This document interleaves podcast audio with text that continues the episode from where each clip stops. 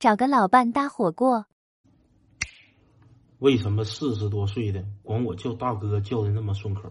为什么我去银行办业务，营业员问我哪年的，我告诉他我说我是九四年的，他抬头瞅着我，九四年参加工作呀，傻眼睛能看出来我是九四年参加工作，这些我都能忍了。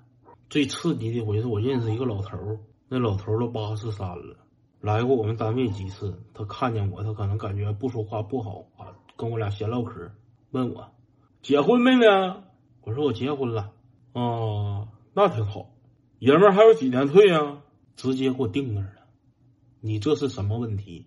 你让我怎么回答？我说我还有三十多年退。后来我明白了，他一开始问我结没结婚。他指定是看我成天搁单位损子，看我是大精，他以为我是老光棍子呢。他不是要给我介绍对象，他是要给我找老伴儿，给我找老快搭伙过日子，多伤害我呀！啊，那老头都八十三了，跟我奶同岁，跟我奶一边大呀。我拿你当爷爷，你真拿我当老弟呀？